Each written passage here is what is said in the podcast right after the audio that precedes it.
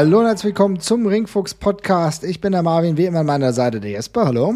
Hallo, hi. Und es ist wieder Open Mic Zeit. Wir haben natürlich auch eure Fragen, eure Themen eingeholt. Die werden wir im Laufe dieser Sendung natürlich thematisieren. Aber fangen wir mal mit einem Thema an, das jetzt ganz aktuell war. NXT hat wieder veranstaltet mit einem Pay-per-View, einem Takeover Pay-per-View namens Vengeance Day. Jesper, du kamst ja noch nicht dazu, tatsächlich den, den genauer mal anzuschauen. Ähm, du, du, hast ja sowieso auch gerade andere Sachen zu tun, ne? ja, ich bin dachte, also bei NXT bin ich gerade raus. Ich habe mir jetzt, äh, nachdem du mich darauf hingewiesen hast, dass dieser Pay-Per-View war, was tatsächlich völlig an mir vorbeigegangen ist, soweit, weil ich gerade tatsächlich wenig bis gar kein WWE-Television mehr gucke, äh, habe ich mir auch die Karte angesehen. Meine Lust, mir das jetzt gerade an, anzugucken, hält sich ehrlich gesagt auch in Grenzen. Ich würde vielleicht mal das Frauenmatch nachholen, der Rest ist mir ehrlich gesagt, und die beiden Frauenmatches nachholen. Hm. Der Rest ist mir ehrlich gesagt von dieser Karte völlig egal, aus den altwürdigen Gründen. Aber wie hat es dir denn gefallen? Du hast es ja gesehen. Ja, also es ist, die Sache ist ja genau die. Ich finde, also vom Handwerklichen ist es ein echt ordentlicher Pay-Per-View gewesen. Ne? Das Problem, ja. was ich grundsätzlich habe, ja. Also handwerklich vollkommen in Ordnung. Ich fand die beiden Frauenmatches, die du angesprochen hast, ne, das Dusty, äh, das Women's äh, Dusty Roads Tag Team Classic, äh, finde ich, fand ich echt cool. Finde ich auch mit Dakota Kai und Raquel Gonzalez gute Gewinnerin. Hat mir gut gefallen. Überhaupt keine Längen großartig drin gehabt. Fand das ähm, Frauenmatch um den NXT Women's Title tatsächlich zu schnell und äh, irgendwie, also das fand ich war in Ordnung. Das war aber echt ein Durchlauferhitzer, das Match. Ähm, war in Ordnung. Ich finde es auch geil, dass Io Shirai immer noch den Titel hat. Mal gucken, wo es dann jetzt hingeht. Vielleicht gibt es ja da auch eine Verteidigung bei WrestleMania, müssen wir mal abwarten. Tony Storm wird als Heel echt gut präsentiert, gefällt mir auch. Ähm, ja, aber es gibt halt so ein paar Sachen und da komme ich momentan nicht so wirklich aus meiner Haut. Wir brauchen die Matches jetzt nicht einzeln alle auflisten. Äh, für die Leute, die es interessiert, können auch mal bei Cage Match vorbeigehen. Das hat eine super Bewertung, dieser Pay-Per-View von 9,23, also ist eine richtig gute Nummer. Aber ähm, äh, ein paar Probleme, da muss ich einfach drauf zu sprechen kommen und da würde ich aber auch ganz gerne eure Meinung noch mal ein bisschen auffangen wollen, beziehungsweise auch erfragen wollen, weil mir geht's ehrlich gesagt so, das bestbewerteste Match auf der Karte war tatsächlich Johnny Gargano gegen Kushida. Ne? So. Und das Problem ist, das geht fast 25 Minuten so. Alles gut und schön. Ich habe das mir gestern, heute Nacht angeguckt und habe dann gedacht, okay, ich war überhaupt nicht drin. Also so das, das hat mich einfach nicht gejuckt. Und dann habe ich es mir heute Mittag nochmal angeguckt und ich habe immer noch nicht diesen Grip ich habe das du hast, Gefühl, dir, du, hast dir, du, hast, du hast dir ungelogen 50 Minuten lang Johnny Gargano angeguckt in zwei Tagen? Ja, beim, also beim zweiten Mal habe ich tatsächlich dann äh, so die letzten 10 Minuten mir nochmal angeguckt. Aber das okay. Problem ist wirklich, ich kann keine Johnny Gargano Matches mehr sehen. Also das Aha, nervt mich. Auf einmal. Siehst du, ich war einfach nur schneller als du. Ja. Am Anfang wurde ich hier dauernd schief angeguckt. Ja. Äh, was ist, und da wurde gefragt, was mit mir falsch ist. Und jetzt, das habe ich, die, die Tage habe ich das vermehrt gelesen, dass die Leute jetzt alle an dem gottverdammten Punkt ankommen, wo ich seit, schon seit dieser New York WrestleMania äh, oder den Takeover, äh, diesen Brooklyn Takeover war. Bei mir hat es zwei ist, Jahre länger gedauert, ja. Ist, äh, ich, ohne Mist, das ist doch nicht zum Aushalten. Ehrlich gesagt, das war auch vorhin der Moment, als ich schon wieder die Lust verloren habe, mir das anzugucken, als ich gesehen habe, dass dieses Match 25 Minuten geht. Das Ding ist, ich habe überhaupt nichts per se gegen Johnny Gargano. Ja, der, der kann, der, das ist ein, ist ein kompetenter Wrestler. Das steht ja völlig außer Frage. Aber das ist ja auch handwerklich alles gut. Das ist ja, ja genau das Ding, ja. Ja, hm. ja das, das, das natürlich mich schon wieder schwer, weil ist es gutes mhm. Handwerk, wenn ich wenn ich 25 Minuten lang mache oder hätte ich ist, ja. es, mhm. ist es nicht ist es nicht Teil des Handwerks auch zu wissen, wo ich kürzen kann oder muss. Mhm. Und irgendwie da, das kann er halt nicht. Und ich ich liebe Kushida total gerne und ich würde ihn auch echt in einer guten Rolle sehen, auch wenn ich keine Ahnung, ich gucke NXT äh, so regelmäßig. Ich weiß auch nicht, also mit Kushida scheint ja bisher auch nicht so wahnsinnig viel gegangen zu sein, muss ich mal ganz ehrlich sagen, von dem, wie er da auf der Card äh, rumwandert. Äh, aber sei es drum. Die 25 Minuten, Alter, das will ich maximal für ein Match sehen mit einer extrem wichtigen Story, mit, einem, mit, einem, mit, mit einer gewissen Dramatik, aber das ist halt ein Singles-Match auf einem, ja, irgendeinem NXT-Pay-Per-View. Ja. Und Zeit ist ein kostbares Gut und das bin ich nicht bereit, dazu investieren in dem Fall. Aber Ja. Das geht mir halt bei allen Gargano-Matches einfach so. Und das ist leider wirklich ein Problem. Kushida, du hast ihn eben angesprochen, ist ein Mann, der schon so viele gute Matches in seiner WWE-Karriere lieben, wir, lieben, wir ja, lieben, lieben, lieben wir ja alle. Genau, und wir kannten ihn natürlich auch schon davor wo er wirklich, also ich meine, allein, keine Ahnung, da waren so viele herausragende Matches dabei, die mir auch viel Freude gemacht haben, auch in der ungewöhnlichen Art und Weise. Ich erinnere mich tatsächlich an äh, ein gutes, geiles Bushi-Match 2018 und so. Also das war gut, aber du gegen, gegen äh, größere Gegner, gegen kleinere Gegner, es hat alles gut gepasst. Und in der WWE hat er auch schon abgerockt. Ich erinnere an das Walter-Match beispielsweise, da waren super Sachen dabei. Und das ist, brauchst du nicht nur gegen Walter, auch ähm, selbst gegen Tommaso Chiampa, das ist alles schon cool. Äh, alles, alles, alles alles cool. Das Problem ist, ich habe einfach meine Schwierigkeit mit Johnny Gargano gerade und ich komme nicht drum herum, dass mich alles mit ihm anödet. Ja, und selbst dieser Weg, das halt versucht wird mit The Way, das ist ein Stable, ihn irgendwie interessant zu machen. Ich weiß nicht, was es benötigt. Es benötigt vielleicht auch ein Weg von dieser Ernsthaftigkeit dieses Gimmicks. Keine Ahnung, vielleicht hilft ihm auch mal eine Maske drüber zu ziehen oder sonst irgendwas. Also das ist halt etwas, was mich komplett lähmt und auch leider äh, dazu beiträgt, dass ich dann überhaupt auch so die, die, also nicht die Fassung verloren habe, aber tatsächlich das Interesse. Und nach den 25 Minuten, die es dann vorbei war, war ich tatsächlich froh, dann einfach äh, ein Tag-Team-Finale dann zu sehen der Männer. Also MSK, die sind ja auch relativ neu. Man kennt sie unter anderem von Impact Wrestling gegen die Grizzled Young Veterans. Und ich habe wirklich gedacht, die Grizzled Young Veterans holen dieses Ding jetzt, nachdem sie ja im letzten Jahr schon relativ knapp dran waren. Das war ein sehr cooles Match. Mit 18 Minuten kann man sich wirklich gut angucken. Ich finde äh, Zach Gibson immer noch total geil. Ähm, ich finde, dass MSK zu schnell sehr gepusht werden, dafür, dass ich überhaupt keine Berührungspunkte habe. Aber das ist etwas, das schließt genau an meine Frage an und auch an eine Frage, die wir von vielen Leuten bekommen haben. Ähm, was machen wir denn jetzt mit den ganzen Leuten, die jetzt zur NXT gekommen sind? Also äh, beispielsweise Eli Drake. Der war bei Impact Wrestling, war bei NWA und ist jetzt unterwegs, ist gestern debütiert als LA Knight. Hast du irgendwelche Gefühle zu dieser Personalie? Ich wüsste jetzt nicht, warum ich mir jetzt bei NXT Gedanken um ihn machen soll, wenn er mir den ganzen, seine ganze Karriere schon egal gewesen ist. Also, sorry, Eli Drake, ich, ich, ich was ist dein liebstes Eli Drake Match?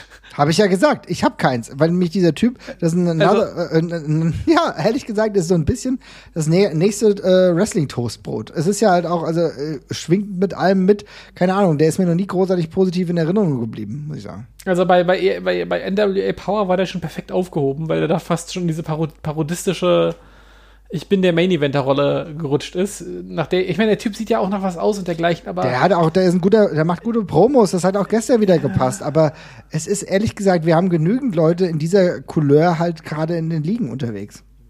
Ja, und weil ja, so LA Knight ist auch schon. Ja, klar. Also ich meine, äh, vielleicht ist es eine Persiflage seiner selbst, dann könnte es wieder lustig werden. Aber aktuell muss ich sagen, ist 38. Das juckt mich ehrlich gesagt nicht. Also wenn ich Debüts sehe, dann würde ich mir schon ein bisschen mehr erhoffen. Aber gut, vielleicht ist es, ich, es gibt es, was mich irritiert, es gibt ja nicht die Crowd, die sagen, oh geil, dass die den jetzt verpflichtet haben. Es ist halt irgendwie so ein Mitkader. Ja, also äh, ich, der, der ist halt auch, also die Promos sind, sind völlig in Ordnung, auf jeden Fall. Darum mhm. hat er für mich auch so gut zu NWA Power halt gepasst, weil er da eben, die hatten, die hatten auch diese, diese, die Plattform, diese Leute dann immer lustig inszenieren, aber jetzt gerade bei NXT, wo sich traditionell eigentlich immer alle schwer getan haben, die nicht ja. spektakulär wresteln und nicht diesen Indie-Stil, den aufregenden Indie-Stil wresteln können. Äh, also für mich ist das ist es wieder so wie EC3 damals. Es ist typ, genau das. Was, ist genau das. Typ, der, der Typ, der nach was aussieht, der, der sicherlich noch ein solider ähm, ich sag jetzt mal Main Event an manchen Promotions sein kann und dergleichen, aber das, das ist einer, der, der, braucht diese NXT-Station, die kannst du eigentlich gleich außen vor lassen, weil der gegen alle anderen da eben höchstwahrscheinlich sowieso ähm, untergeht, weil die Leute da was anderes sehen wollen, zumindest der Großteil. Also ich meine, da, da ich, auch ein Bobby Root, für den war ja das, das, das höchste der, der Gefühle, dass er da eben mal so ein bisschen zum Meme geworden ist eine Zeit lang und ansonsten ist da eben auch nicht wahnsinnig viel draus geworden ich finde, das passt da nicht. Und äh, ja, ich persönlich auch kein Interesse. Ähm, ich finde den, find den, nicht, find den, nicht, find den nicht schlimm, ich finde den nicht verkehrt. Er ist mir halt immer nur sehr egal. Und ich glaube halt, es ist halt auch der falsche Einsatz auch für sein, für sein Skillset wieder. Aber ja. Ähm, ja. Ja, das ist halt so ein bisschen das Problem, was ich auch sehe. Ich muss halt sagen, wie gesagt, seine Promos und die hat mir auch gestern gut gefallen, aber für mich ist es ehrlich gesagt, er bringt für mich nicht die Farbe rein, die ich mir gerade wünschen würde. Aber es ist momentan ja auch einfach schwierig. Ich wie hab's ja eben schon illustriert, der Pay-per-View von der Karte her, von den aus von der Ausführung her ist es echt kaum zu beanstanden. Es war nur einfach wenig dabei, was mich gecatcht hat. Wir haben eben das Johnny Gargano Problem abgehandelt, da würde ich mich echt mal äh, interessieren, wie ihr das seht, ob ihr auch dieses Johnny Gargano Problem mittlerweile habt. Ähm, ich kann aber die beiden Tag Team Matches empfehlen und ich muss auch sagen, ich kann den Main Event empfehlen. Und äh, genau ähnliches, was wir über Gianni Gargano ja immer wieder gesprochen hatten, ist ja auch so ein bisschen wabernd bei äh, Finn Baylor der Fall, wo du immer wieder das Problem hast, ah, also irgendwas also warum ist er denn so, dass er uns gar nicht juckt? Und ich muss sagen, in den letzten Wochen, ich habe jetzt äh, hingehend zu diesem Pay-per-View, habe ich mich ein bisschen mehr mit NXT auseinandergesetzt. Und ich muss echt sagen, Finn Bella hat mich endlich wieder gepackt. Ich fand das Match mit Pete Dunne war echt cool und auch gerade noch mal so eine so eine so wieder so eine dunklere Seite, ohne jetzt zum Demon zu kommen, aber so eine neue Radikalität, Brutalität. Das hat mir echt gut gefallen. Deswegen würde ich dieses Match auf jeden Fall für alle, die Bock haben, noch empfehlen. Insofern kann man sich auf jeden Fall angucken, wenn man es irgendwie schafft, äh, Gargano zu überstehen. hm. Und es gibt äh, danach dann auch so ein paar Umwerfungen, über die wir vielleicht in den kommenden Wochen immer nochmal sprechen könnten. Und das ist auch eine Frage, die wir von unseren Followern und den Leuten, die uns regelmäßig schreiben. Was machen wir jetzt mit der Undisputed Era? Denn das sieht so ein bisschen so aus, als würde das alles anfangen zu bröckeln. Äh, nur ganz kurz für diejenigen, die es nicht gesehen haben, oder Jesper, du hast ja auch nicht gesehen. Finn Bella hat äh, das Match gewonnen, äh, Pete dann dementsprechend verloren, aber dann ist die Posse um äh, Pete dann rausgekommen, hat Finn Bella attackiert, Undisputed Era kam, hat ihm geholfen und äh, das finale Bild sah dann erst so aus, als äh, sind alle auf einer Seite und dann äh, gibt's den Superkick ähm, von Adam Cole gegen Finn Balor. Äh, dementsprechend auch frustrierend. Kyle O'Reilly hat eigentlich gerade Frieden geschlossen mit Finn Balor. Ähm, Kyle O'Reilly äh, pöbelt dann Adam Cole an. Dann gibt's einen Superkick auch gegen Kyle O'Reilly und im Endeffekt sehen wir, dass Undisputed Era vielleicht in dieser Existenz gar nicht mehr weiter bestehen wird. Ja, das wäre doch mal was. Also, keine Ahnung. Ähm, ich finde den ganzen Act um dieses Stable halt sehr, sehr flau inzwischen. Insofern äh, finde ich das nur in Ordnung, wenn die keine, keine Zeit mehr okkupieren, was das angeht, sondern halt irgendwie getrennt ihrer Wege gehen. Ich bin halbwegs gespannt, was man mit Kyle O'Reilly vorhat, weil ich, weil das tatsächlich der ist, den ich aus dem Batch, der da, der da rumläuft, noch am Abstand mit am, interessantesten finde. Ja. Ähm, und glaube, da kann man noch am ehesten was Spannendes draus machen. Der bringt auf jeden Fall was mit, äh, was bei NXT beispielsweise sehr gut reinpasst und hat auch eine coole In-Ring-Identität, finde ich, für sich gefunden, äh, die mir inzwischen tatsächlich auch Spaß macht, mir die anzugucken. Der Rest von Undisputed Era ist mir ehrlich gesagt persönlich völlig wurscht. Adam Cole werde ich leben, mein Lebtag, Lebtag lang kein Freund mehr von, äh, mir den im Ring anzusehen. Ich fand, die Szene habe ich übrigens gesehen, die mhm. habe ich beim Squad Circle Red, äh, wurde die gepostet, da hatte ich sie mir natürlich mal angesehen. Also auch ein paar Highlights vom Pay-Per-View hatte ich mir da auch mit, an, mit durchlaufen lassen, aber halt nicht genug, um eine äh, dedizierte Meinung zu der ganzen Geschichte zu haben. Aber das war, ja, ich war jetzt, war jetzt kein bahnbrechender Schocker zum Schluss, ne? Also ich, ich habe auch schnell gesehen, wohin die Reise geht bei der ganzen Geschichte, als sie da so standen. Ähm, ich, ich, also ich, ich als jemand, der jetzt, der jetzt nicht alles davon gesehen hat, war das, war das in dem Sinne ein Schocker. Ich meine, diese ganze Finn Baylor-Geschichte ist jetzt nicht so, dass man wirklich irgendwie große Verbindung zwischen ihm und der Undisputed Era hatten. Darum war, lag es ja so ein bisschen auf der Hand, dass es da irgendwie auf die Schnauze gibt zum Schluss, oder? Das, äh, also, dass ja irgendwas passiert schon, dass jetzt ja. wirklich äh, Adam Cole ähm, ja. dementsprechend diesen Turn macht. Ich muss sagen, ehrlich gesagt, eher nicht, fand ich. Denn ähm, nach so einer langen Zeit Undisputed Era hatte ich nicht das Gefühl, dass sie überhaupt noch auseinandersplitten. Weil das hat sich schon eigentlich nicht so wirklich angekündigt. Also zumindest für mein Dafürhalten. Andere Leute werden es anders gesehen haben. Du sagst, es hat sich okay. angekündigt. Aber das ja, ist ja vollkommen aber, okay. Aber ich, muss, ich, aber ich muss dazu sagen, ich habe den Clip gesehen und ich hatte die Überschrift zu dem Clip. Also ich wusste, ja. was mich da erwartet. Und darum gehe ich natürlich auch biased dran. Also wenn du das, wenn, wenn man das wie du äh, ja sogar live sieht oder ungespoilt sieht, dann äh, ist das ist bestimmt doch überraschend. Also insofern habe ich mir das selber auch kaputt gemacht. Ähm, aber für mich der eigentliche Schocker war ja vermutlich der Turn gegen Riley an der Stelle auch. Und das ist ja dann ja, auch in Ordnung. Das ist ja genau, das ist ja genau der Turn. Es ist ja nicht, ja. es ist ganz ehrlich, ja. dass halt, dass, äh, dass Finn Bella jetzt einen auf die Nuss bekommt von denen. Ey, darüber kann man immer reden, ne? Aber dass halt wirklich dieser Split innerhalb, innerhalb dieser Partei, innerhalb ähm, Undisputed Era, dass äh, Adam Cole sich gegen Kyle O'Reilly stellt, das war also der Kicker. Ne? Ja. Ja, let's see. Also es ist auf jeden Fall eine. Ich finde es schön, dass sie. Also ich, der, der Stable muss in meinen Augen nicht mehr länger existieren. Ich finde den. Ähm, da, hat, da hat man alles mitgemacht. Der hat jetzt auch genug Variationen und sowas drin gehabt. Den kannst du jetzt auch auflösen. Aber, äh, ich weiß nicht, ob sich inzwischen die Vertragssituation um Adam, um Adam Cole äh, aufgelöst hat, aber es ist ja auch jetzt mal an der Zeit, die anderen Leuten, die da mit drin hängen, nochmal einen ja. Schliff zu geben. Und ähm, gerade Kyle O'Reilly, der, da kann man auf jeden Fall mal was mit versuchen. Ähm, insofern bin ich, bin ich da komplett für und äh, finde das eine gute Idee. Also Kyle O'Reilly kann ich ja. mir tatsächlich auch gut vorstellen. Äh, der, also der für mich mit am meisten Potenzial immer noch, ich finde, dass Roderick Strong als guter Tag-Team-Wrestler weiterhin bestehen wird. Ich glaube nicht, dass ein Singles-Push in diesem Maße jetzt nochmal so kommt. Aber das müssen wir abwarten. Aber klar, ähm, wir sehen ja auch, dass Undisputed Era, das war ja so ein bisschen das, was man vielleicht nochmal gedacht hatte, vielleicht nochmal hochgezogen wird, hochgezogen dazu oder getradet wird. Das ist offensichtlich nicht der Fall. Also insofern, warum nicht mal splitten? Hat sich, glaube ich, ganz gut überdauert. So, aber ja. schauen wir mal.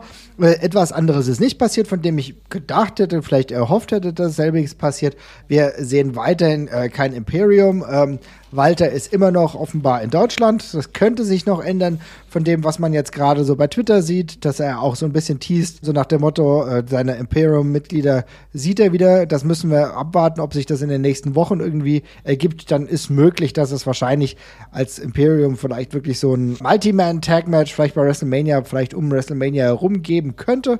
Ähm, das war mhm. übrigens auch ein Vorschlag, den ein Twitter-User bei uns hatte. Das fand ich ein sehr guter Vorschlag, nachdem ich eigentlich gedacht hätte, es könnte vielleicht einen Singles-Run irgendwie von Walter geben. Ist momentan nicht geplant. Da lassen wir uns mal überraschen. Also, kurz Zusammenfassung hier, kurzer Abriss. Wie gesagt, ich war durchaus zufrieden und nochmal ganz kurz zu deinem äh, Take der Überraschung.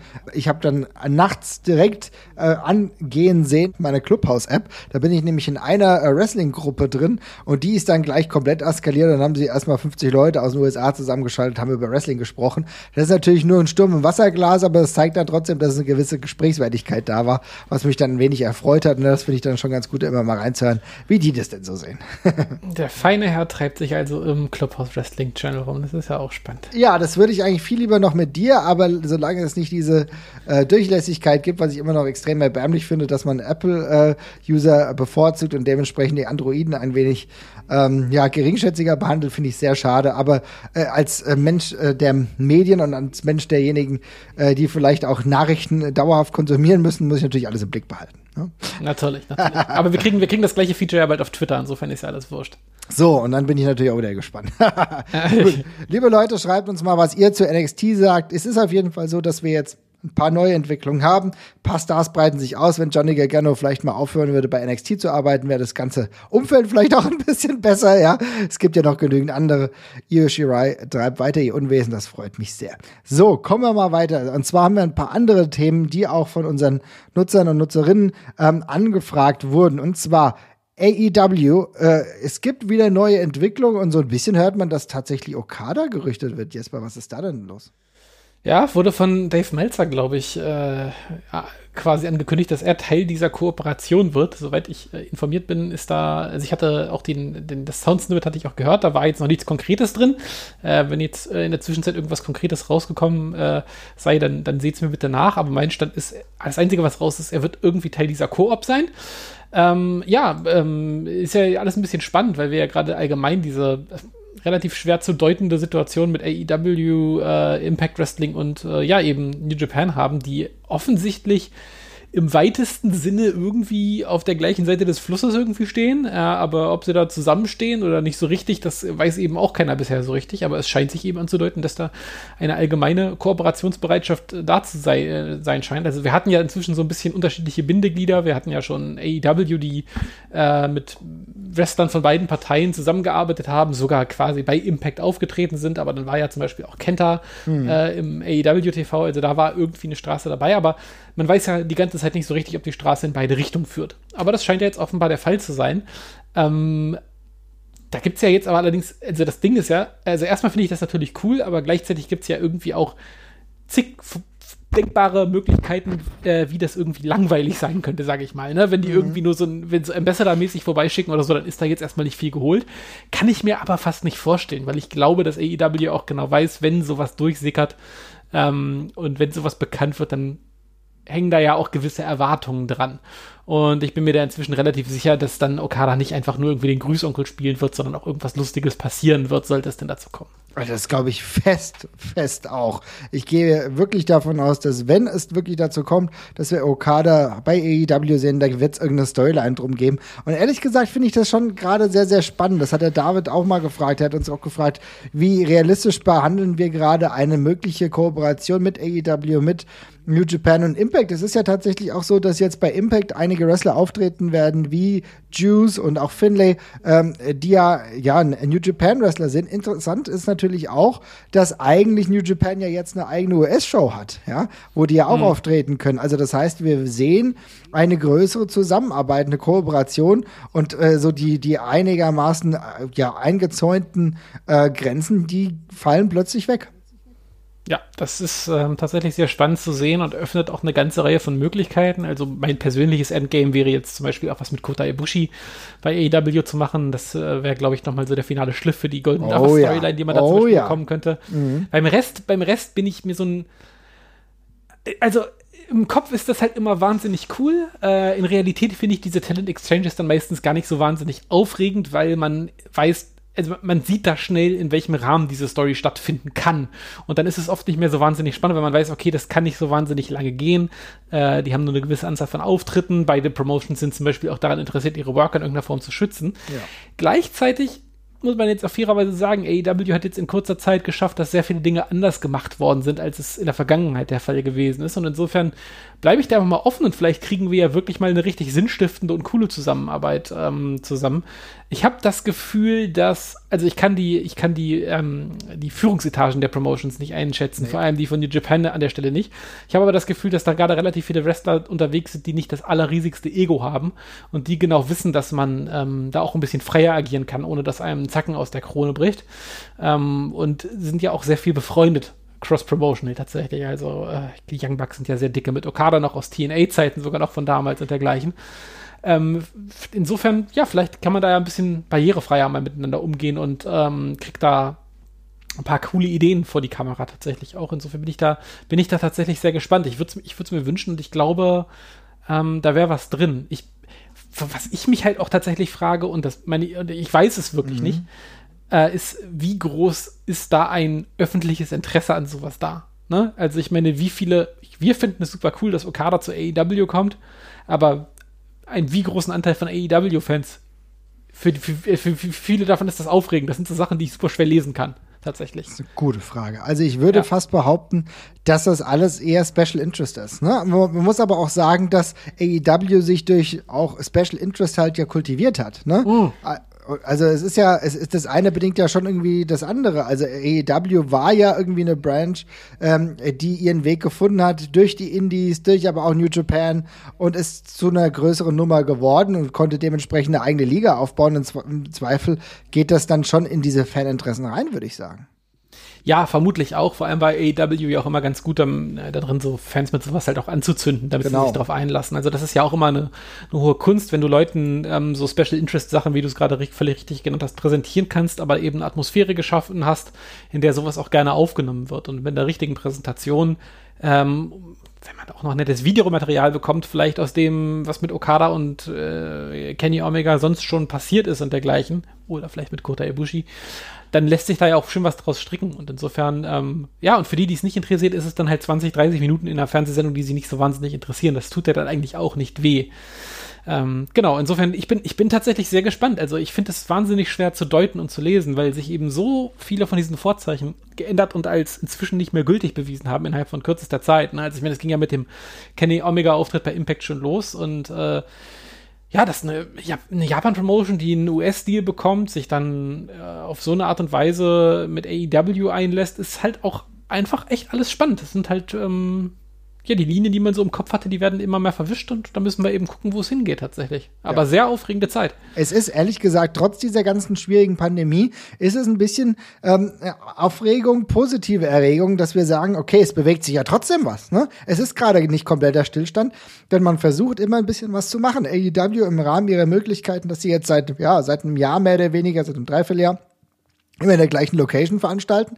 Das geht, das ist ihr Home-Turf. Dementsprechend dürfen auch ein paar Leute, weil alles Open Air ist, auch draußen, ähm, auch für Stimmung sorgen. Das ist auch etwa noch ein ganz eigenes Gefühl, was irgendwie das ein bisschen am Leben hält. Und auf der anderen Seite gibt's immer wieder interessante Entwicklungen. Wir haben Kenta gesehen, der, der unser John Moxley angegriffen hat. Das war auch äh, eine große Überraschung. Also da haben wir auch schon dieses Ding gesehen. Da ging es ja dann dementsprechend um den New Japan Pro Wrestling US-Title. Das ist dann etwas, was ausgekämpft wird. Und äh, dementsprechend geht es es weiter. Also ich glaube, es könnte im Endeffekt da, darauf hinauslaufen, dass wir, du sagst es ja, was ganz anderes wiedersehen, was vielleicht noch gar nicht so stringent durchgedacht wurde zuvor. Also ich meine, wir hatten immer mal auch Super-Shows, wir wissen, die WCW und New Japan sind mal zusammengekommen, dann gab es Super-Shows, es gab früher All Japan und die WWF, die zusammengearbeitet haben, dass Andre the, uh, Andre the Giant beispielsweise auch mal drüben war und Hulk Hogan ja ebenfalls. Also wir kennen natürlich diese Zusammenarbeit, dieses dieses ähm, andere, auch in Storylines, ist natürlich auch etwas, darüber muss man sich jetzt Gedanken machen, weil wenn wir über Supercards sprechen, das ist immer die eine Sache. Aber eine Storyline-Verwicklung hinzubekommen, ist die andere, ist eine andere Komplikation. Das hat die WWE teilweise ganz gut hinbekommen, wenn wir uns Asuka angucken, wenn wir uns äh, Nakamura angucken, die auch ähm, einem fremden Publikum äh, gut angedient wurden. Aber es ist natürlich schon schwierig, jemanden wie Okada, der ein Mainplayer ist bei New Japan, dementsprechend vielleicht für zwei, drei Monate bei AEW so einzubinden, dass die Storylines auch begreifbar einem anderen Publikum gemacht werden. Ja, das ist, würde ich, würde ich genauso unterstreichen tatsächlich auch. Also, äh, ja, also auch da hast du angesprochen hast mit den Supercards. Das ist halt, wie du, wie du richtig sagst, das ist die eine Geschichte. Das Potenzial davon ist halt auch extrem begrenzt und alles darüber hinaus ist ja echt da, wo es erst spannend wird und das gab's sehr selten und auf so einer großen Basis halt schon gar nicht. Ähm, und darum, ja, das wird jetzt, das ist halt da, wo äh, es wirklich um Wurst geht, ne? Muss man echt so sagen. Und da bin ich halt sehr gespannt, wie sich dann ausklamüsert und ich hoffe auf eine ja, dass man sich gegenseitig möglichst freie Hand lässt. Ganz im Ernst, es interessiert keine Sau, ob Okada bei AEW verliert in sechs Monaten, mal als Beispiel genannt. Ne? Das tut keinem weh. Also insofern, let's see. Ja, es tut keinem weh, das ist exakt der Punkt und es ist wahrscheinlich sogar eher gut für Leute wie Finlay und The Juice. Die können bei Impact auch noch mal ein bisschen dieses andere in ja. Ringwork auch mitbekommen. Also ich meine, klar, die waren jetzt äh, bei New Japan sind dazu Profis geworden. Du bist ja ein kleiner Fanboy von The Juice geworden, ja, Juice Robinson. Yes. Es ist aber tatsächlich auch gar nicht verkehrt, wenn er dann bei Impact ein bisschen am Start ist, vielleicht nochmal andere Storylines, andere Gegner bekommt. Auch das tut diesen Charakteren ja nur gut. Insofern ist so eine Zusammenarbeit eher produktiv. Wir werden sehen, was bei rumkommt. Wir sehen gerade, dass eine Zusammenarbeit mit Impact Wrestling, beispielsweise mit den Good Brothers ähm, und dieser Storyline da zustande kommt. Wir sehen Kenta, äh, der jetzt äh, bei AEW eingefallen ist. Also wir sehen diese kleinen Aspekte und schauen, wie weit es geht. Ich glaube, wir sollten diese positive Zeit einfach dann dementsprechend genießen, dass ein bisschen was sich bewegt. ja, total. Also ähm, ich bin doch mal gespannt, wenn man das irgendwann mal so aufdröseln kann, was genau dazu geführt hat. Also es ist zum Beispiel auch, was ja auch nochmal spannend ist, wir reden jetzt hier gerade in so einem Dreiergeflecht über die ganze Geschichte, aber was ist ja auch nochmal Fakt, dass zwischen den einzelnen Promotions ja auch noch unterschiedliche äh, Verhältnisse herrschen. Also gerade New Japan Wrestling und äh, New Japan Pro Wrestling und Impact waren jetzt ja schon lange nicht mehr so wahnsinnig äh, gut miteinander verknüpft. Also da gab es ja in der Vergangenheit mal eine eine Arbeitsbeziehung, die dann aber sehr stark gebröckelt hat, also teilweise auch äh, wirklich negative Konnotationen hatte. Und da habe ich jetzt eigentlich auch nicht gedacht, dass das unbedingt nochmal passiert.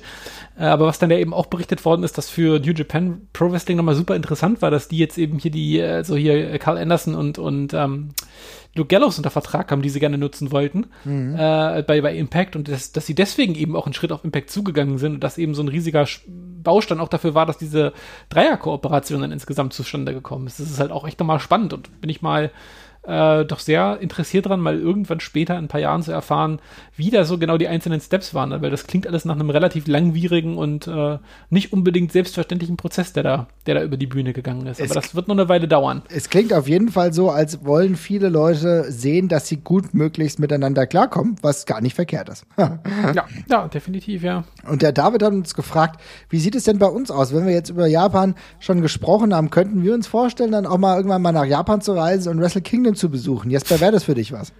Ja, das ist, also ich hätte jetzt nichts dagegen, nach Japan zu reisen, das ist auf jeden Fall richtig. äh, ist, ist, ist, ist logistisch halt äh, eins der, der größeren Projekte, die man sich, die man sich vornehmen kann. Aber auf jeden Fall, also Japan steht auf, äh, steht auf meinem Lebensreiseplan auf jeden Fall noch mit drauf, will ich unbedingt nochmal machen.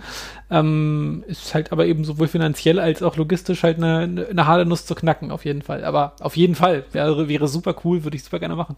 Ich muss ganz ehrlich sagen, äh, das ist etwas, was ich ganz lange schon eigentlich in meinem Blick im Fokus hatte, was ich auf jeden Fall machen wollte. Äh, Stricker hatte ja auch mal überlegt, äh, nach Japan zu fahren, sich dort dementsprechend das alles mal zu geben. Also ich will auf jeden Fall so ein Wrestle Kingdom mitnehmen und dann dementsprechend auch Japan mir echt mal für zwei, drei Wochen geben. Wie du sagst, ist logistisch so eine Sache.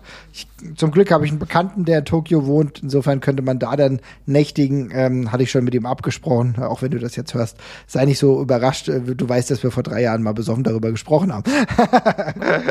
also insofern. Nein, also definitiv. Kann ich mir auf jeden Fall vorstellen, David. So, also wie gesagt, interessantes Thema. Wir bleiben dran und schauen, was da noch passiert, welchen Talent Exchange es noch geben wird. Ein Talent Exchange auf anderer Bühne wird es erstmal nicht geben. Und zwar bei der WWE hat einer verlängert, bei dem wir schon uns gedacht haben, du hast letzte Woche mal angesprochen, Cesaro, er bleibt in der WWE ja, äh, hat er seinen Vertrag verlängert und scheint. Volle Volltreffer gelandet mit der Prognose. ja, auf jeden Fall, auf jeden Fall richtig. Und scheint noch mal so ein bisschen neues Feuer bekommen zu haben, ist ja immer sehr motiviert. Letztens auch eine kleine Promo äh, bei Talking Smack mhm. gehalten, so eine absolut I Love Wrestling Promo. Ist jetzt auch im Main Event des nächsten Pay-Per-Views, also im Elimination Chamber unterwegs. Äh, ja, also mal gucken, wie es da weitergeht, ne? Ja, also ich muss ganz ehrlich sagen, ihr habt ja auch in unserer internen Chatgruppe diese Promo da rumgereicht und das klang ja alles sehr euphorisch und habe ich mir diese Promo angesehen und ich war ehrlich gesagt, also es war eine coole Promo, das hat er fein gemacht, ähm, cool gehalten, ich fand das auch sehr glaubwürdig und, und spaßig. Aber ich sag mal so, da wird bei Talking Smack schon Gewichtigeres gemacht, was wieder vergessen worden ist. Ne? Also das, äh, das, da passieren halt oft Dinge, die danach nicht mehr so wahnsinnig Bestand haben und ich lese da jetzt relativ wenig raus. Und auch eine Teilnahme im, im, im Elimination Chamber Match ist eine, ist eine nette Geschichte. Äh, das äh, kann, kann cool sein. Ähm, da war aber letztes Jahr auch eine, eine Liv Morgan oder sowas drin. Ne? Also das ist jetzt auch keine Auszeichnung mehr. Ich würde mich tierisch freuen, wenn mit Cesaro was passiert, wenn man was mit ihm macht. Ähm, ich erlebe das aber auch relativ häufig, dass Leute nach Vertragsunterzeichnung bei der WWE mal so einen kurzen Anfangsmoment bekommen, wo sie was machen und dann, dann stirbt es wieder weg. ja, ist ähm, richtig, ja. Mhm. Und darum äh, trete ich dann noch emotional sehr auf die Bremse, auch wenn ich mich für Cesaro sehr freuen würde, wenn er ein Main Event oder sogar ein Title Run bekommen würde. Finde ich sehr, finde ich sehr nice, aber das sind halt oft so ein, das sind halt oft so ein, so, so ein Flackern, was dann eben auch schnell wieder, auch schnell wieder verglimmt. Darum lese ich da relativ wenig raus. Ähm, aber so wie er die Promo gehalten hat, so müsste man es rein theoretisch auch machen, wenn man es ernst meinte. Ähm, insofern, let's, let's see. Also, ähm, ich würde mich wundern, wenn durch eine Vertragsverlängerung jetzt auf einmal seine WWE-internen Aktien krass gestiegen wären. Aber das lese ich jetzt wirklich, das ist jetzt wirklich Kaffeesatzleserei von mir von außen. Also. Ja. Es ist auch im Endeffekt so, dass man ja auch will, dass da vielleicht ein bisschen was hineininterpretiert wird. Ja, wir machen uns ja manchmal auch mal nicht immer nur realistische Gedanken auf dem Weg hin zu WrestleMania. Es ist ja so, wie gesagt, nächste Woche schon der Elimination Chamber Pay-Per-View. Es geht Schlag auf Schlag erst den dementsprechend in dem Elimination Chamber was hinführen für den Gewinner. Einen Title Shot beinhaltet, aber das in der gleichen Nacht, also gegen Roman Reigns. Ja. Das heißt am Ende, du weißt, wie es ausgeht. Also es ist sehr unrealistisch, dass es hier zu einem Titelwechsel so oder so kommt. kann mir tatsächlich sogar vorstellen, dass äh, Cesaro das Elimination Chamber gewinnt, was dann schon recht viel ist und dann dementsprechend gegen Roman Reigns verliert. Schauen wir mal. Es äh, gibt ja noch ein paar Aber andere. Aber ist, ist, ist, ist, es eigentlich viel realistischer, dass Kevin Owens das Ding gewinnt, oder? Also eigentlich von der Storyline her. Eigentlich, also würde, eigentlich ist es realistisch, dass er ist ja der Einzige, bei dem, also keine Ahnung, natürlich macht es bei anderen so ein bisschen Sinn, aber ein Sami Zayn oder King Corbin haben damit ja gerade aktuell gar nichts zu tun. Ne? Also die, ja. oder auch ein äh, Daniel Bryan keine Ahnung. Also Cesaro hat seine Aktien äh, primär hochgetrieben, aber am realistischen ist, dass Kevin Owens das, äh, Kevin Owens das gewinnt und dementsprechend dann halt wieder verliert gegen Roman Reigns. ja. Ja.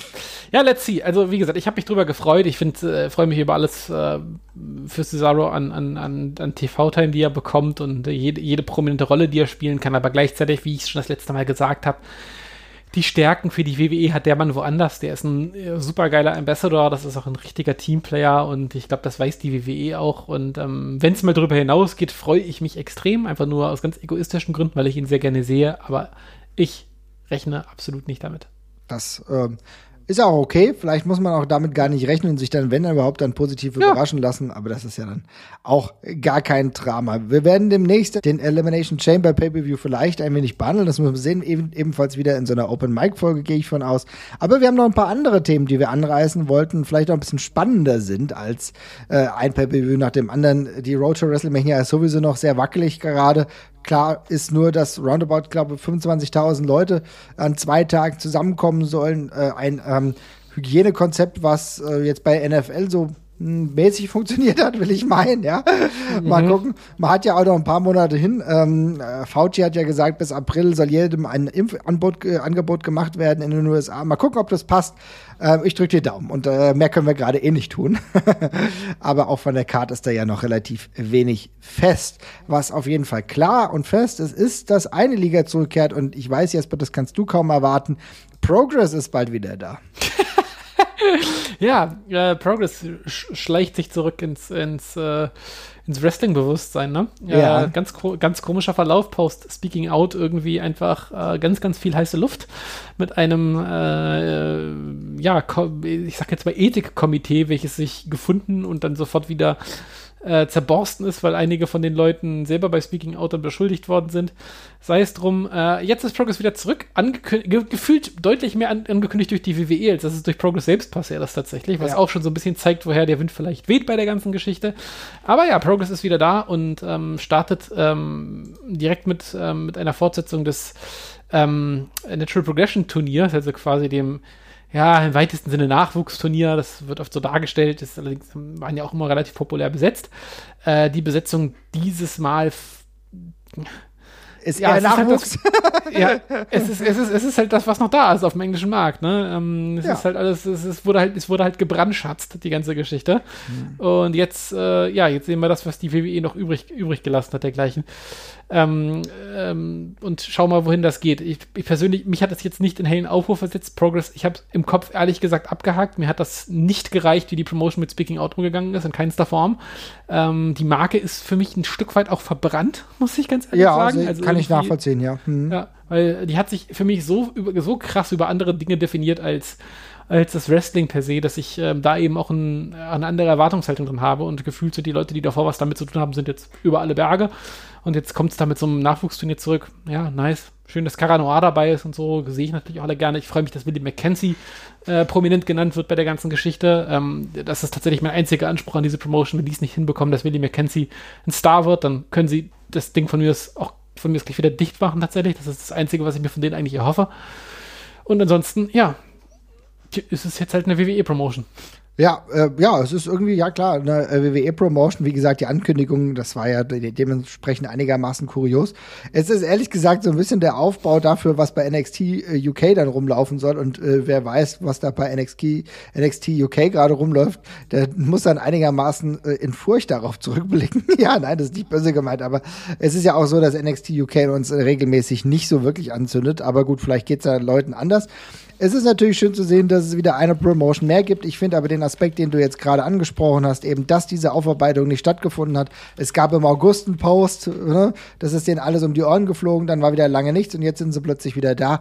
I don't know. Es ist natürlich schön, dass wir nicht nur äh, Kid Lycos Tour haben in dem Turnier, sondern dass auch Kid Lycos selbst tatsächlich wieder im Ring unterwegs ist, äh, nachdem äh, das ja mehr oder weniger schon so angekündigt war, als würde seine Karriere beenden. Also das heißt, äh, Corona hat ihm dementsprechend geholfen. Er wird wieder als Wrestler auftreten. Vielleicht überrascht uns das positiv.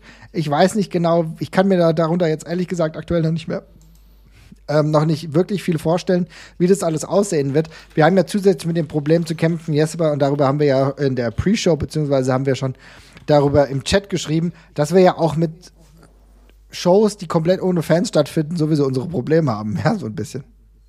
Ja, ja, definitiv. Das ist halt so. Also ja. ich kann mich davon auch nach wie vor nicht freimachen. Ja, und es ist ja auch klar und es ist auch super, dass trotzdem veranstaltet wird. Es gibt ja keine andere Möglichkeit. Ich finde, die WXW hat das im äh, letzten Sommer, Spätsommer richtig gut gelöst. Teilweise war das echt sehr, sehr cool. Da gibt's ja dementsprechend vielleicht auch bald wieder ähnliches. Das haben sie ja schon angekündigt. Wir werden aber ähm, demnächst eine eigene WXW-Folge, um auch wieder äh, auf den aktuellen Stand zu kommen, machen. Das werden wir gesondert behandeln und auch ein bisschen tiefer darauf eingehen. Aber wie gesagt, Progress ist wieder da. Wir schauen natürlich darauf, was sich da so tut. Trotzdem muss ich man sagen. Ich, ich, ich, sorry, ich muss mal ganz kurz eine Sache sagen. Ich habe das, ich habe, als ich da vorhin noch drüber recherchiert habe, weil ich, ich, ich musste selber noch mal kurz validieren, warum ich, warum ich mich so wahnsinnig unwohl mit Progress fühle die ganze Zeit, weil diese ganze Speaking-Out-Geschichte, das war ja damals so ein ein, ein Blizzard an Entwicklungen, dass man überhaupt nicht mehr durchge, durchgeschaltet hat äh, oder durchgeblickt hat an der Stelle. Und ich, ich diese, diese, ich, ich habe völlig vergessen, dass Progress beispielsweise, die, die, äh, dass sie die ersten waren, die ein Statement quasi veröffentlicht haben und dann diese, diese, diese Meme-Überschrift dafür gewählt haben, dass es The Darkest Timeline ist, was aus Community stammt und ein Witz ist, mhm. um über Speaking Out zu reden. Und das, so ging das halt los, so ging die Reaktion von Progress rauf, äh, auf, auf die ganze Sache los. Und danach war es ein Fehltritt nach dem nächsten im Handling mit dieser ganzen Geschichte. Und dann waren sie still. Und jetzt sind sie wieder da. Und da fehlt mir einfach gerade völlig eine glaubwürdige Entwicklung, dass ich da glaube, dass sich da irgendwas verändert hat in dem Laden. Mhm. Und das macht es für mich gerade zum absoluten No-Go. Ich kann es echt nur noch mal so sagen. Ich kann das nicht gucken. Es mhm. ist einfach nicht drin. Wir werden das nochmal in der Speaking-Out-Folge äh, machen, die wir sehr bald äh, übrigens aufnehmen äh, dürften.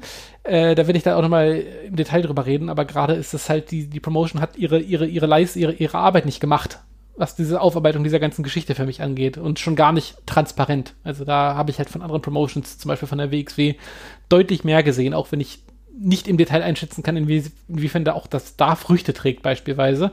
Aber bei Progress kommt halt nichts. Das ist halt, ja, sehr viel heiße Luft. Aber schauen wir mal. Ja, ist dementsprechend schwierig. Ich habe es ja eben schon angedeutet. Ähm, das macht das Ganze halt ein wenig, ja, intransparent, das hast du ja schon erwähnt.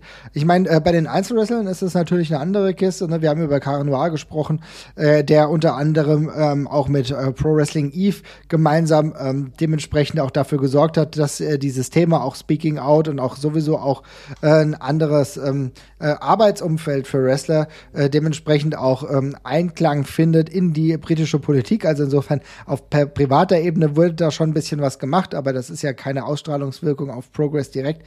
Wir müssen es abwarten, trotzdem, ich kann dein Sentiment verstehen. Dann bin ich derjenige von uns beiden, der den, das Auge drauf hat und mal guckt, was da so passiert, ob es vielleicht auch dementsprechend Statements gibt. Aber wir wissen natürlich, wie, wie die WWE solche Sachen handhabt und zwar am besten gar nicht, wenn wir äh, uns mhm. Velveteen Dream angucken. Also insofern weiß ich nicht, äh, wie viel Revelation wir dann noch sehen werden. Ne? Yep.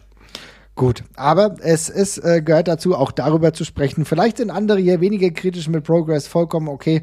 Man hatte ja auch eine gute Zeit gehabt. Dann schreibt uns da gerne mal, was ihr so äh, sagt. Und wir haben noch ein paar Fragen bekommen, die ich zwischenzeitlich einfach mal ganz gerne einstreuen würde.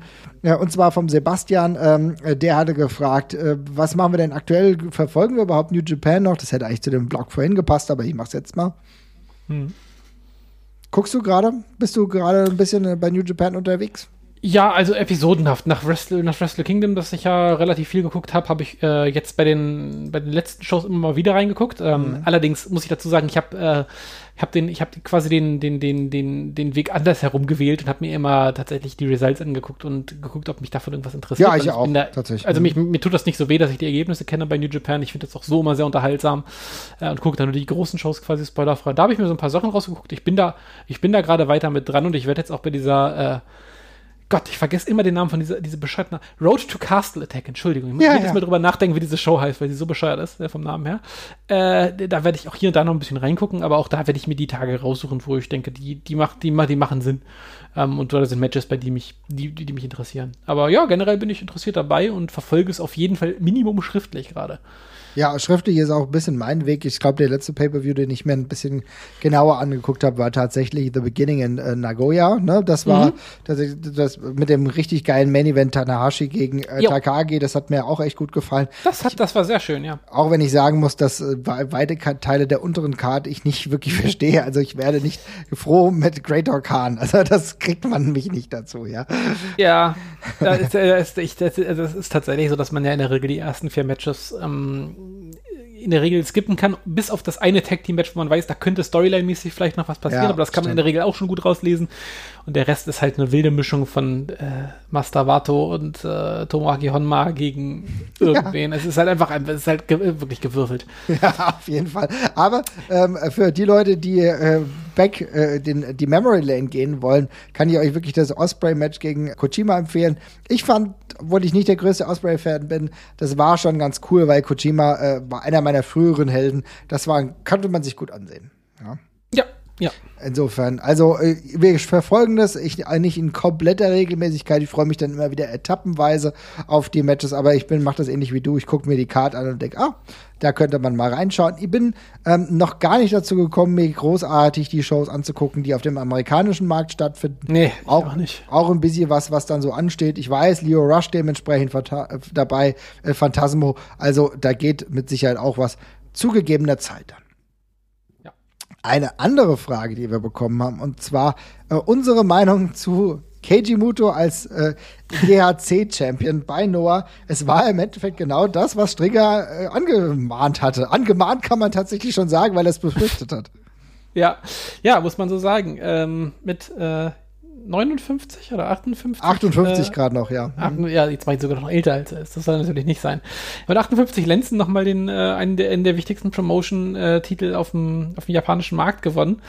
Äh, auch gegen jemanden, der ja gegen doch schon relativ viele namhafte Gegner auch verteidigt hat. Ja. Ähm, ich weiß ehrlich gesagt nicht, wie ich das finde. Ich finde es auf jeden Fall nicht schlimm. Ich habe von, von einigen auch ganz äh, schlimme Meinungen gelesen, aber ich glaube, ich bin dadurch äh, zahllose WWE Oldschooler Comebacks inzwischen einfach abgehärtet und weiß, dass davon die Welt auch nicht mehr untergeht. Mhm. Ähm, insofern finde ich es nicht verkehrt. Ich finde auch den Run von Shiozaki, was ich davon gesehen habe, das hat ausgereicht, um den Titel, um das eine, um das eine gute Regentschaft zu machen. Äh, und ehrlich gesagt, ich finde das irgendwie immer, man, manchmal finde ich das ganz geil, dass wenn ein Wrestler, also sportlich gegen alles, was den, äh, was Rang und Namen hat, den Titel quasi verteidigt hat, dass er dann gegen so einen, ja, wie drücke ich das jetzt freundlich aus? Überraschungsgegner, sage ich mal, gegen Überraschungsgegner verliert, dann finde ich das ganz cool. Ich meine, Go Shiozaki hat gegen, gegen Sugiura irgendwie eine Stunde gecatcht, der hat gegen Nakajima eine Dreiviertelstunde gecatcht und da irgendwie äh, alles klein gehauen. Dann, der hat ja bewiesen, dass er gegen die, äh, gegen die Leute auf Augenhöhe aller. Alter, der war 400 Tage Champion. Ich glaube, ja. es hätte schlimmer laufen können, ne? Also, das ist so, genau. Hm. Und dann finde ich es gar nicht verkehrt. Man sagt, okay, ist jetzt gerade, ist es gerade noch keiner in Position gebracht, um wirklich einen richtig krassen sportlichen Sieg zu erringen. Mhm. Und dann nimmt man halt einen Übergangschampion mit Muto, was ja der Fall ist. Also das ist ja im weitesten Sinne ein Übergangschampion. Und eine Newsmeldung vor allem halt auch nochmal. Und äh, ja, ist doch, ist, ist, ich, ich finde, ich, ich komme irgendwie nicht dazu, das schlimm zu finden. Es ist, es ist ein bisschen skurril, aber pff, ja, für all die Leute, die sich das Match angucken wollen, geht knapp 30 Minuten. Ich fand's okay. Also ich habe mir es komplett auch live angeguckt, weil ja, da ist, ist halt, natürlich mein, mein Anzündfaktor. Ich wollte es mal wieder sehen so. Ne? Ja, es ist, ist auch war alles war jetzt nicht schlimm. War, also der Anfang des Matches war gefühlt schon mit der Geschwindigkeit von einer Kontinentalplattenverschiebung, muss man mal ganz ehrlich sagen. Ne? Da konntest du wirklich, ja. also da ganz, es war wirklich wie, ne? Also das war jetzt wirklich Zeitlupe teilweise, aber wir, wir, wissen, ich, ich kann mich da auch nicht drüber aufregen, wir wissen alle, dass Keiji Muto einen kaputten Körper hat. Wir wissen auch, dass, dass, dass wenn man da hinguckt die ganze Zeit und darauf achtet, dann wird man sehen, dass dieser Mann sehr alt ist und einen sehr kaputten Körper hat. Äh, das kann, also man kann, da kann man jetzt selber das Beste draus machen oder eben nicht. Die Leute, die sich darüber aufregen wollen, die werden das da, dazu tun und die dann ernsthaften sportlichen Anspruch dran haben, für die ist das natürlich auch blöd, das verstehe ich auch. Und der Rest von uns, der wird es halt hinnehmen und sich die Sachen rauspicken, die daran Spaß machen und äh, Leben geht weiter, ne? Und ich finde es ganz lustig. Ich hänge aber auch mit dem Herz jetzt nicht an, an Pro Wrestling Noah gerade. Das ist halt nee. halt auch nochmal ein Unterschied. Ne? Ich kann da eben so mit so einem lachenden Auge drauf gucken und finde es so ganz cute. Und dann gucken wir mal, was sich daraus entwickelt. Aber von außen betrachtet finde ich es keine unsinnige Entscheidung jetzt im ersten Moment. Ich fand es überhaupt auch gar nicht so schlimm. Aber äh, da empfehle ich auf jeden Fall den Podcast, den Strigger auch macht, um nochmal eine Einordnung auch dementsprechend zu präsentieren. Aus meinen Augen fand ich es, wie gesagt, ganz lustig. Und tatsächlich ist es ja echt so, dass er einer von nur drei Athleten ist, die es geschafft haben, in äh, allen drei oder den drei großen Promotions den Haupttitel zu erringen. Das heißt, äh, Kensuke Sasaki hat es geschafft und der große, einzigartige Yoshiro Takayama. Das ist ein, immer noch einer meiner absoluten Lieblingscatcher. Also insofern, da reiht sich Keiji Muto auch so ein bisschen Ego-Ding natürlich wieder ein, aber er zeigt ja seine Leistung. Mal gucken, wie es weitergeht und gegen wen es dann geht. Aber wie gesagt, ich finde es auch persönlich nicht dramatisch. Ähm, das kann aber trotzdem jeder anders bewerten, ja. Ja, vor allem ist, äh, ich meine, wird eine relativ wahrscheinliche Möglichkeit, dass er seinen Titel hier gegen Kiyomiya verliert, direkt als erstes und dass ja. das dann mit, ähm, der dann wiederum mit Shiozaki dann weiterfädet. Also da gibt es genug Möglichkeiten, den Exit zu finden. Und ich, also auf eine seltsame Weise ist das ein, ist das ein, ist das ein, ist das, ist, ist das ein Protected Loss für Shiozaki, finde ich. Ne? Es ist, äh, wenn man sich auf dem Papier anguckt, hat er gegen 58-Jährigen verloren, aber es ist halt fucking Muto. Es ist halt so ein Enigma. Das ist wie gegen den Undertaker verlieren. Das tut nicht weh. Ist halt ein alter Mann, aber es ist halt Muto. Also, wie gegen den Undertaker verlieren. Ich denke, dann gibt es tatsächlich Schlimmeres.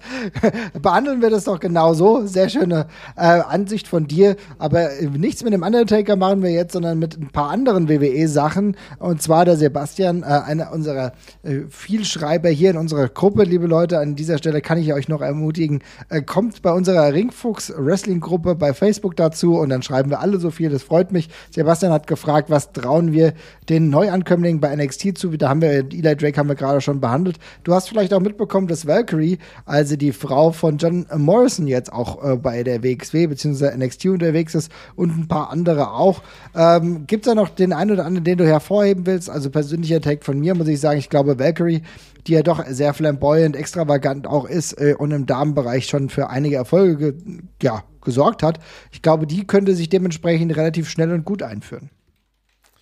Ähm, ja, bin ich tatsächlich auch ein bisschen gespannt drauf. Ich muss dazu sagen, ich bin jetzt nicht der riesen Valkyrie-Fan. Also es ist jetzt nicht eine, eine, Wrestlerin, die mich komplett flasht und so, aber ich finde es mal ganz cool, dass eine Wrestlerin wieder da ist, die nicht von äh, Punkt Null quasi aufgebaut werden yes. muss oder wieder ganz neu angefangen. Valkyrie ist halt eine, die äh, ist halt ein bisschen mainstreamiger vom ganzen, von der ganzen Art und wie sie sich halt auch gibt und von der, von, von der von, vom Charakter, den sie spielt, her halt auch. Ähm, und ich glaube, der tut, die, die tut der Promotion gerade ganz gut. Also, es ist ein bisschen das Umgekehrte, was wir vorhin zu Eli Drake quasi gesagt haben. Ich finde, in, de, in, der, in der Women's Promotion macht es gerade Sinn, so ein, zwei Charaktere zu haben, die einen einfachen Zugang ermöglichen. Und ich glaube, gerade deswegen, ähm, ja, finde ich, finde ich sie da eigentlich ziemlich gut aufgehoben und ähm, ja, ist jetzt auch schon äh, relativ erfahren ja tatsächlich auch und schon lange, lange dabei.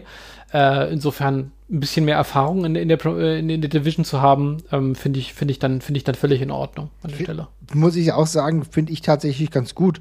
Also, wenn mir der Rest eigentlich komplett egal ist, von den Leuten, die da ja. jetzt äh, unterwegs sind, äh, muss ich sagen, ist das eine Verpflichtung. Also, Taya Valkyrie, da kann ich mich ähm, anschließen. 37 hat schon wirklich einige Erfolge erlangt, unter anderem natürlich auch bei Impact äh, längere Zeit gewesen, dort auch Titel gewonnen, in Mexiko ebenso. Also, das finde ich schon ziemlich cool. Da freue ich mich einfach drauf. Ja, das ist aber tatsächlich auch der einzige Name, zu dem ich da irgendwas zu sagen habe. Also ich war dann relativ ähm, entsetzt ist ein starkes Wort, aber äh, überrascht, dass dann zum Beispiel Harlem Bravado oder sowas dann gesigned wird. Mhm aber ich fehlt mir so ein bisschen die Fantasie, mir jetzt vorzustellen, dass da irgendwas Großes draus wird, aber ähm, ich schau, ja. Aber lass uns genau doch nochmal dabei bleiben, weil das finde ich nämlich einigermaßen skurril, wenn du dir nämlich sagst, ja, diese Bravados, ja, Leute, also, ja, das sind immer so Leute gewesen, da wusste man, dass die einigermaßen was können, aber so, die haben uns doch nie vom Hocker gehauen, oder? Nee, also Harlem Bravado war, äh, ist halt ein sehr farbloser Wrestler, ich finde es halt immer witzig, wenn sie dann sogar diese Leute sein, die nicht mal, die nicht mal auf dem Independent-Markt irgendwie eine große Fanbase Richtig, haben. Richtig. Hier Blake, ja. mhm. also Blake, Blake Christian, den sie auch geholt haben, der Typ ist 23, äh, ist fürs Alter äh, kompetent unterwegs. Das ist auch einfach eine Investition in die Zukunft, aber jetzt einen, einen Bravado zu verpflichten, ist halt schon ja, schwer verständlich von außen. Kann, ich kann es ich kann's, ich kann's wirklich, ich kann's wirklich nicht erklären. Also, also Harlem Bravado für die Leute, also das, das ist, wird, wird dann immer einigermaßen dubios, wenn du dann tatsächlich selbst bei äh, Cage Match siehst und die haben noch nicht mal eine gute Bewertung. Da weißt du, hm, da ist ja. irgendwie was ein bisschen merkwürdig, ja. Okay, man ja. braucht auch Leute, die vielleicht einfach nur als Mitkarte herumwurschteln. Aber das ist, äh, du sprichst an. Ein bisschen absurd ist es tatsächlich. Ich finde Blake Christian natürlich eine okay Verpflichtung. Aber wir sind halt gerade auf einem, ehrlich gesagt, extrem niedrigen Niveau unter unterwegs. Ne? Also wenn Blake Christian, Harlem Bravado und wenn Eli Drake schon dann das Top-Signing ist, also da weißt du auch, was es gerade geschlagen hat, ehrlich gesagt. Ja, also auch wenn ich jetzt gerade gesagt habe, dass ich die, das Terror-Signing ganz in Ordnung finde, ich ja. verstehe nicht so ganz, in welche Richtung sie mit der ganzen Geschichte wollen, weil sie haben noch genug anderes Egal-Talent, was sie noch nicht richtig eingesetzt haben. Insofern ist es ein bisschen komisch, aber ähm, ja, auch mal wieder ein bisschen wegkommen von Leute entlassen und einfach nur irgendwelche Wahllos-Leute einstellen, ist ja auch mal schön. Und zumindest ein paar andere mal ein bisschen sind ein paar andere damit Geld verdienen. Ja, ich werde es trotzdem nicht so wirklich verstehen. Also gerade bei den Bravados, äh, Harlem Bravado ist ja tatsächlich so, dass er auch irgendwie einfach nur zum Stammroster von Evolve gehört. Und da habe ich so ein bisschen das Gefühl, dass nachdem es Evolve jetzt nicht mehr so wirklich gibt, muss man denen irgendwie eine andere Anstellung geben. Aber gut, ähm, wir schauen mal, was daraus wird. Äh, meine Begeisterung hält sich dementsprechend hier in deutlichen Grenzen. Ja, aber hm. es gibt ja auch andere Dinge, äh, die uns nicht so in Grenzen halten, sondern die uns eher in Wut versetzen. Und da kommen wir noch mal ganz kurz zu einem ganz, äh, zu einer ganz schönen Frage. Das von Olli, der nämlich gefragt hat, also liebe Leute, wie seht ihr denn das so? Manche Wrestler sind doch gefühlt schon seit Ewigkeiten da. Geht es euch auch so, dass die euch da nerven? Und wenn ja, wer ist es? Also ich finde, das ist ganz gut. Ich habe ja eben schon, ich habe ja eben schon Johnny Gargano erwähnt. Das gefällt bei mir tatsächlich genau in die Richtung. Ja, damit hast du ja quasi meine Antwort geklaut, oder seine Frechheit. Ähm, aber da fällt mir bestimmt noch wer anders ein. Ich muss noch mal ganz kurz einmal, einmal drauf rumdenken. Es gibt tatsächlich so ein paar Wrestler, die ich, die ich sogar gar nicht schlimm finde eigentlich per se, an denen ich mich einfach nur völlig übersättigt halt gesehen habe. Eine Zeit lang wäre es bestimmt zum Beispiel Dolph Ziggler gewesen, aber der, das ist ein dermaßen aus den Augen und aus dem Sinn, dass ich es eigentlich schon gar nicht mehr nennen kann. Es gibt so viele Leute, die haben, da, da gab es so eine zeitweise Überpräsenz, von, denen ich, von der ich mich irgendwie nicht mehr erholt habe. Ähm, mir ging es zum Beispiel eine Weile auch mit, mit Pitan so, da war gefühlt ja. Pitan war äh, in jede Richtung, in die ich geguckt mhm. Omnipräsent, ja, in jede Richtung, in die du geguckt hast, war Pitan.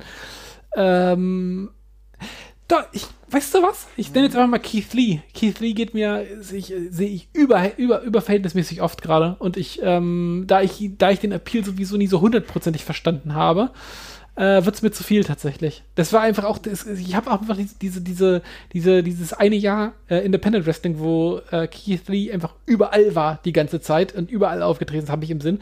Und das kommt mir gef gefühlt ist der zehn Jahre in der WWE, obwohl das natürlich nicht ist. Aber es, kommt, es, kommt mir, es kommt mir ewig vor. So, so lustig. Ich weiß noch, als wir uns dann dieses äh, Keith Lee Match angeguckt haben, ich glaube, gegen wen war das? Auf jeden Fall ein Abuser, der mittlerweile auch nicht mehr in Großbritannien unterwegs ist und selbst, und selbst nicht mehr in der WWE unterwegs ist. Und das heißt dann tatsächlich was, ja. Ehemaliger Progress Champion. Also das äh, war echt so, äh, da habe hab ich tatsächlich auch den Hype nicht hundertprozentig verstanden, weil, naja, gut, klar, okay, er Catcher, aber warum feiert den jetzt gerade jeder ab, ja? ja. War, war mir auch nicht so hundertprozentig klar. Gut, Keith Lee Lee ist natürlich, schwebt gerade bei Raw so ein bisschen zwischen den Welten. Irgendwie, einige finden ganz cool, aber so richtig kommt er auch nicht an. Also, weil, keine Ahnung, ich, ich muss eigentlich sagen, gerade der WWE-Run hat mich einigermaßen doch ein bisschen abgeholt. Und ich gedacht, okay, ich verstehe es, verstehe, was sie damit machen wollen. Bei NXT hat mir das tatsächlich ganz gut gefallen. Aber ich kann natürlich auch verstehen, dass es dir gerade immer noch so ein bisschen zu viel ist. Ähm, da, so Wrestler habe ich tatsächlich auch leider immer wieder, da, wo ich dann sage, okay, ai, ai, ai, also was machen die denn gerade und warum wird er mir hier so aufgeschwatzt? Das hat man leider ja sowieso gerade total oft irgendwie bei Raw, wo du einfach total oft denkst, okay, was machen die Leute jetzt aktuell hier? Also Leute, die ewig da sind und mir ein bisschen auf den Sack gehen, ist tatsächlich auch Rey Mysterio, wenn ich ehrlich bin, ja. Ich finde das gar, das ist gar nicht böse gemeint, aber irgendwie gibt mir das gar nichts mehr. Also Rey Mysterio und auch nicht mit Dominic Mysterio, ich finde dieses, die, diesen Versuch, den die da gestartet haben, der trägt bei mir einfach nicht. Und da muss ich aktuell sagen, vielleicht bin ich der einzige Mensch auf dem Planeten, aber irgendwie geht mir Rey Mysterio gerade auf den Keks. Ja, Ray kann ich mir noch ganz gut angucken, aber ich, keine Ahnung, es sind ja auch noch so viele andere mit von Seamus bis Randy Orton und was weiß ich nicht alle. Ist, ja, also, ich, also gefühlt, das, hat, das, das ist ja ein bisschen das Problem der WWE, finde ich, dass selbst die Leute, die noch nicht. Also gut, Randy Orton ist jetzt ein schlechtes Beispiel, weil der ist ja wirklich schon 15 Jahre Minimum da, ja. äh, in prominenter Position, aber selbst so Leute wie AJ Styles oder sowas sind ja inzwischen, also selbst die wirken ja inzwischen schon äh, sehr zum alten Eisen quasi mhm. gehören. Ich habe das, also bei der WWE habe ich das Problem mit, mit, mit einem Großteil des Rosters tatsächlich. Ja, das kann also, ich nachvollziehen. Mhm. Ja. Ja, gut, und das, ja, ja, das ist richtig. Ja. Und äh, ehrlich gesagt kommt da noch ein paar andere Sachen hinzu. Vielleicht müsste ich darüber noch mal länger nachdenken, aber ich finde, das trotzdem eine sehr gute Frage. Aktuell ist es bei mir bei AEW beispielsweise so, dass ich, wir, wir beide, glaube ich, äh, bei mir war es auch noch lange anhalten in Ordnung, aber auch mit Chris Jericho haben wir logischerweise jetzt aus mehrerer Hinsicht unsere Probleme. Abgesehen auch davon, dass seine Frau anscheinend beim Sturm vom Kapitol dabei war. Grüße an dieser Stelle. Mhm, ganz toll, das ist sehr beruhigend.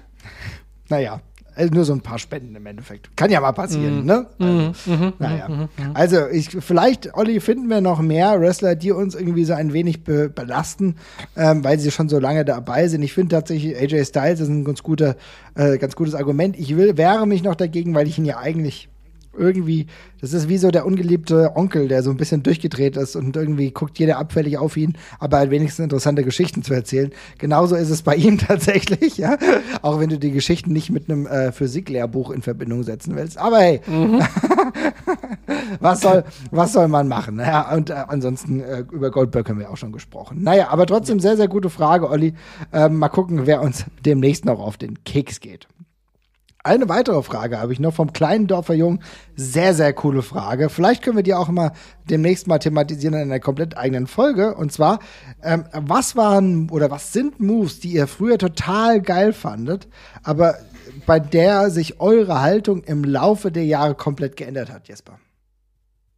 Oh, das ist eine, das ist eine hervorragende Frage tatsächlich. Mega. Das ist oder? sehr gut.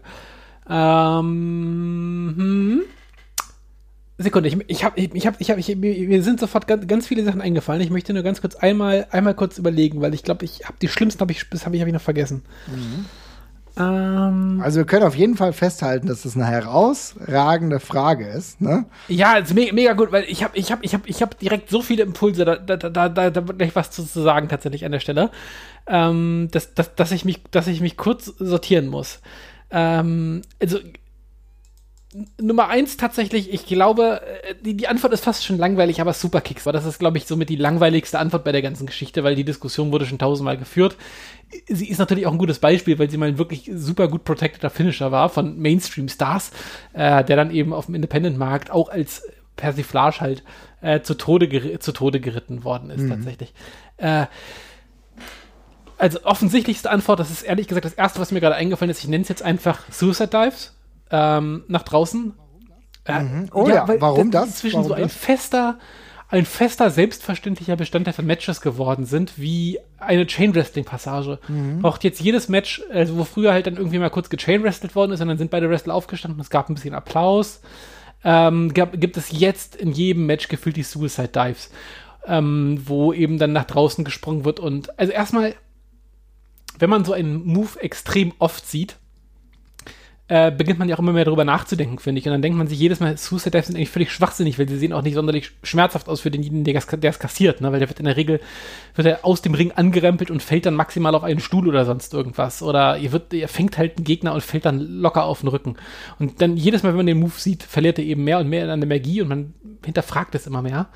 Und am meisten stört mich eben, dass es so eine so, so, so, so, so, so formelhaft geworden ist, dass es eben mit dazugehört. Das macht auch jeder Wrestler, hm. egal ob das zu seinem Moveset oder sonst irgendwas passt, egal ob das sonst zu seinem Vorgehen passt. Also auch ein Daniel Bryan, der das ja sonst eigentlich jetzt nicht unbedingt im Repertoire haben sollte. Als der Wrestler, der ist, hat's ja, macht, macht, hat das dann irgendwann als Face jedes Match gemacht. Also jedes Face muss Suicide Dives machen, die ganze Zeit. Also es passt nicht zu den Wrestlern, es passt nicht in die Matches und es hat halt jegliche jegliche Magie verloren. Ich finde, der Applaus, der darauf folgt, ist auch immer nur ein höflicher Applaus. Niemand, da frei wartet doch kein Fan mehr drauf. Das ist doch immer nur noch so, ja, jetzt gibt es ein bisschen, ah, das cool, stimmt. einmal aus dem Ring gesprungen, danke dafür. Ja, aber niemand ist mehr in Awe, ne? Man, man sieht es und es ist okay, aber es ist nicht so, dass man ja. sagt, oh, krass, also zum, ne? eine, einer, der mhm. auch ganz, der ganz schlimm ist, ist, der ganz schlimm macht, ist Dean Ambrose. Die, die Suicide Dives von Dean Ambrose sind die größte Katastrophe. Dean Ambrose, äh, allgemein Wrestler mit einer, finde ich, seine Moves sind alle scheiße, fast die er macht. Ähm, was er super kann, ist halt prügeln und schlagen und so. Das sieht bei ihm alles gut aus, aber alle großen Spots, ja. die er hat, sehen in der Regel kacke aus. Und seine Suicide Dives sind also der, das ist, das ist, das ist grauenvoll. Das ist zum Beispiel grauenvoll. Also ja, ich nenne, mein Platz 1 wäre auf jeden Fall der Suicide Dive. Und dann würde ich erstmal dich übergeben, weil ich hätte, glaube ich, noch einen anderen.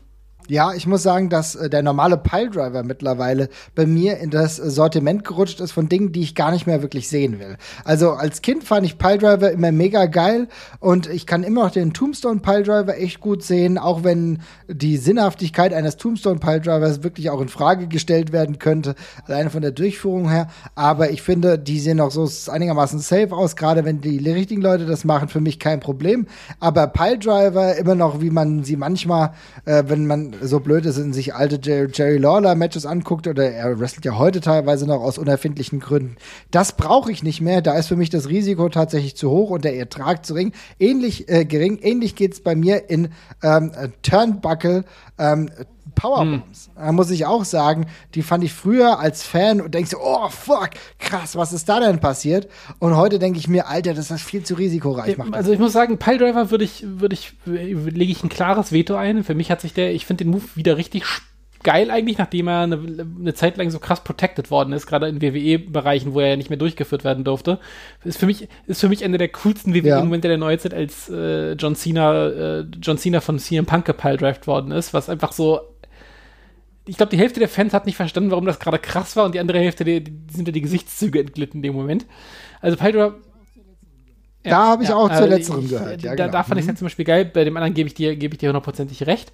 Ähm, und ansonsten, ich muss eigentlich einen Themenkomplex aufmachen, weil es ist nicht ein bestimmter Move, sondern diese ganzen komischen Facebuster, die so aus dem Russian Leg Sweep kommen. Also was zum Beispiel Damien Sando hatte, was, was Jeff Jarrett hatte, diese, diese ganzen Stroke, diese ganzen Stroke, ja, ja, oder aber nicht nur der Stroke, sondern auch ja. diese äh, Complete Shot hießen die ja, glaube ich, immer, ne, der, der Move. Dass diese ganzen, ah, diese ganzen komischen Facebuster-Varianten, die meistens irgendwie aus einem ultra komplexen Setup entstehen, habe ich auch immer gehasst. Das war Ah, Chris Jericho hatte doch irgendwann auch mal zwischenzeitlich diesen komischen anderen Finisher. Diesen Breakdown-Finisher hieß der, glaube ich. Der Breakdown, ne?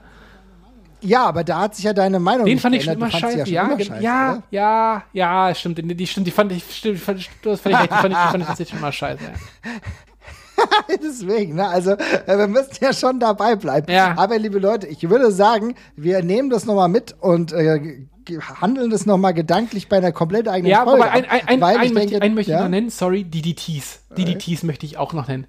Ah, einfach okay. allein, also das Ding ist, ich liebe eigentlich immer noch DDTs. Ich finde DDTs eigentlich immer noch cool. Ich hasse, ich hasse DDTs aber als Mid-Match-Move finde ich zum Kotzen. Mhm. Mit, welcher, mit welcher Selbstverständlichkeit andauernd irgendwelche Tornado-DDTs als Konter gezeigt werden oder irgendwelche Phoenix-DDTs oder irgend so ein Scheiß und das nie zum Sieg reicht. Ich finde, ein geiler, hartgezogener DDT, sie ist heute noch ein Schockmoment der Match. Das kann immer noch richtig geil und fies aussehen, aber wurde halt zu Tode geritten, indem man es einfach irgendwie in der Mitte des Matches gepflanzt hat, was völlig unnötig ist. Der Mensch, das, der Finisher sieht immer noch, das sieht immer noch als Finisher funktioniert das immer noch gut, ähm, weil er einfach greifbar ist, weil er jemand auf den Kopf knallt. Das muss man nicht weiter erklären.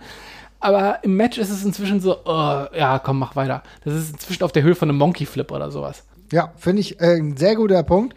Ich mag immer noch die DTs als Match beendendes Element oder wirklich kurz vor Schluss. Ja. Dann finde ich das immer noch gut. War, war, war, war aber, aber übrigens auch schon mal schlimmer als heutzutage, muss ich mal sagen. War übrigens war, war, war, ja. war eine riesige Sünde in einem mit 2000er WWE, wo jeder einfach andauernd DDTs gemacht hat, das ganze Match lang. Genau, und das war dann auch komplett auch widersinnig. Ja. Aber wie gesagt, wir nehmen das nochmal mit und diskutieren das vielleicht ja. nochmal an anderer Stelle, denn ich finde, das ist doch ein sehr, sehr schönes ja. Thema. Vielen Dank an den Kleindorfer Jung. Und jetzt würde ich sagen, haben wir noch ein letztes Thema. Wir haben eben über WrestleMania gesprochen. Das heißt natürlich auch, dass es wieder man mag es kaum glauben, eine Card wiedergeben wird.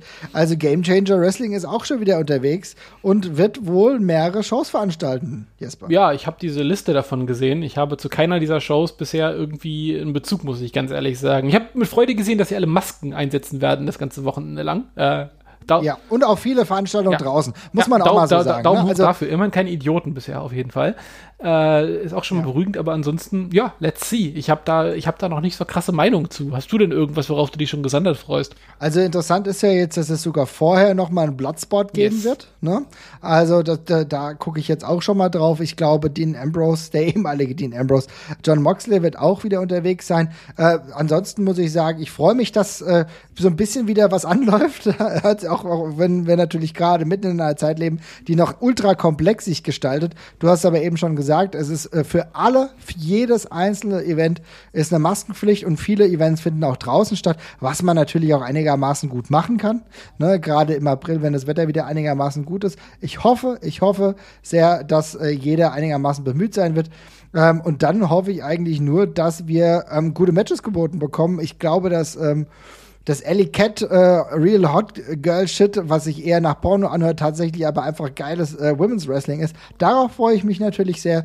Und ansonsten, ähm, wenn Josh Barnett mit seinem Bloodsport wieder unterwegs ist, was ja auch der St Fall sein wird, da werde ich mich da auch sehr drauf freuen. Und ansonsten ist ja noch fast gar nichts angekündigt.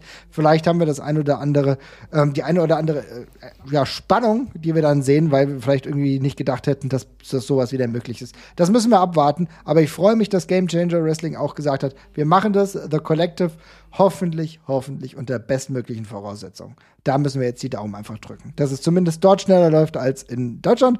Aber ich habe ja schon gesehen, dass die ähm, Impfhäufigkeit dort auf jeden Fall, ja, wahrscheinlich das Doppelte gerade ist von Deutschland. Vielleicht kriegen sie es ja im Endeffekt besser durch. Mhm. Einfach abwarten. Und ansonsten können wir das wenigstens vom heimischen Sessel aus ja. verfolgen. Insofern würde ich sagen, machen wir den Deckel. Ah, nee, eine Frage noch, die der Volker uns gestellt hat. Eine Frage stehe ich nach hinten an, aber der Volker hat uns gefragt, was sind denn aktuell in der Pandemie? Wir haben ja eben darüber geredet. Unsere Serienempfehlung, Jesper, das ist eine interessante Frage, weil ich würde sie dir eh auch stellen, ob ich das jetzt im Chat mache oder einfach hier. Eine Serienempfehlung, eine aktuelle. Ähm, mhm. Ja, habe ich da, also ich bin, ich glaube, ich, also ich glaube, ich hole gerade so ein paar Sachen nach, die alle, alle vermutlich, die alle vermutlich schon, äh, schon gerade kennen. Und jetzt bin ich hier so der, jetzt bin ich hier. Jesper guckt Breaking ja, Bad. Ja, nee, so ganz, ganz so schlimm ist es nicht. Breaking Bad habe ich tatsächlich auch gesehen. Äh, ich gucke gerade The Crown ähm, und habe mich da super lange mhm. vorgedrückt, weil ich mich absolut nicht für die Royals per se interessiere ähm, und habe aber nicht gewusst, dass das eine, ein quasi ein Historiendrama tatsächlich ist und eigentlich eine sehr historisch erzählte Serie ist. Und habe da gerade sehr, sehr große Freude dran. Also für alle, die sich so ein bisschen für eine neuere europäische Geschichte, die dann sehr popcornartig, aber sehr schön erzählt worden ist, mit ganz großartigen, tollen Schauspielern und einer wunderbar ausschauenden Serie tatsächlich auch. Den sei das sehr ans Herz gelegt, The Crown auf, auf, auf Netflix. Ähm, ansonsten, ähm, was habe ich denn noch? Du kannst uns auch schon mal kurz einmal übernehmen, wenn du möchtest. Ich äh, scramble hier noch mal ganz kurz. Ja. Ich hatte ähm, gerade aktuell The Night Stalker gesehen. Ähm, ich bin ja eigentlich, ich habe so ein ambivalentes Verhältnis mit ähm, Serienkillern und gucke mir eigentlich gar nicht so viele Serienkiller-Dokus an. Da gibt es ja Leute, die eskalieren da komplett und ist auch vollkommen okay. Ähm, muss ich aber sagen, mache ich eigentlich nicht. Aber ich fand das echt sehr, sehr gut gelöst bei Netflix. Ähm, war doch sehr intriguing und ich war froh, dass ich nicht alleine geguckt habe. das, ist echt, das ist ein echter Fall, ne?